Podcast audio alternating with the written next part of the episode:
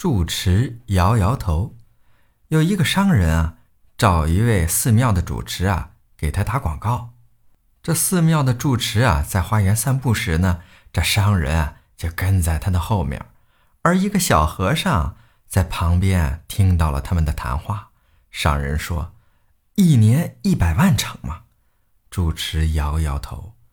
商人又说：“那么一年一千万行不行？”住持还是摇摇头。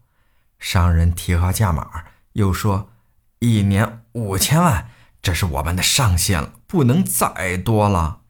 主持叹了一口气，说：“啊，我没办法答应你。”于是商人丧气的离开了。小和尚连忙上前问道：“师傅，您为什么这么坚持？想想，如果有了这笔钱，我们这里很多问题就可以迎刃而解了。”主持回答道：“你叫我怎么答应他？”这个商人要求我每次问候施主不念阿弥陀佛，而是改成可口可乐。